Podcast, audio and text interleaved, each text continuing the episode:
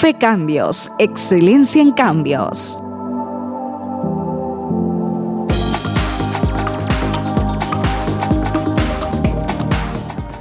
Así están las monedas, el dólar en la compra 6.900 guaraníes y en la venta 6.960. El euro a la compra 7.650 guaraníes y a la venta 8.200. El real 1.220 guaraníes en la compra y en la venta 1.340. Y el peso argentino a la compra 40 guaraníes y 60 guaraníes a la venta.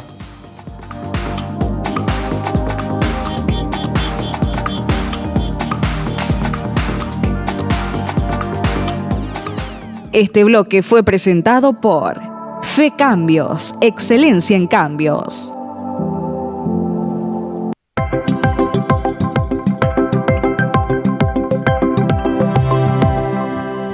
Cuando hablamos de la ganadería en Brasil, tenemos que imaginarnos que Brasil cuenta con más de 214 millones de cabezas de ganado. Y a diferencia también de nuestro país, Brasil es un gran consumidor de carne bovina. Prácticamente en la región Paraguay y Uruguay son dos grandes productores de carne que serían inviable que ellos puedan consumir toda la carne que producen. Se estima que en el año 2020 la producción brasileña de carne bovina llegó a cifras de más de 10 millones de toneladas y las exportaciones alcanzaron niveles récords, superando las 2 millones de toneladas.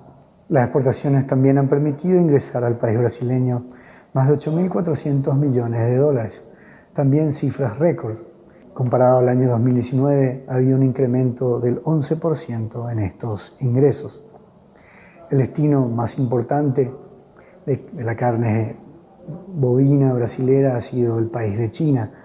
Prácticamente entre China y Hong Kong acumulan el 58% de toda la carne brasilera llegando a niveles de 1,18 millones de toneladas y más de 5.100 millones de dólares. El consumo y la demanda china ha aumentado comparado al año 2019 en un 39%.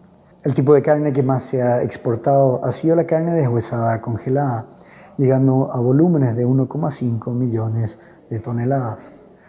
Todo este auge en las exportaciones ha hecho que también el precio en el mercado doméstico brasileño se haya incrementado.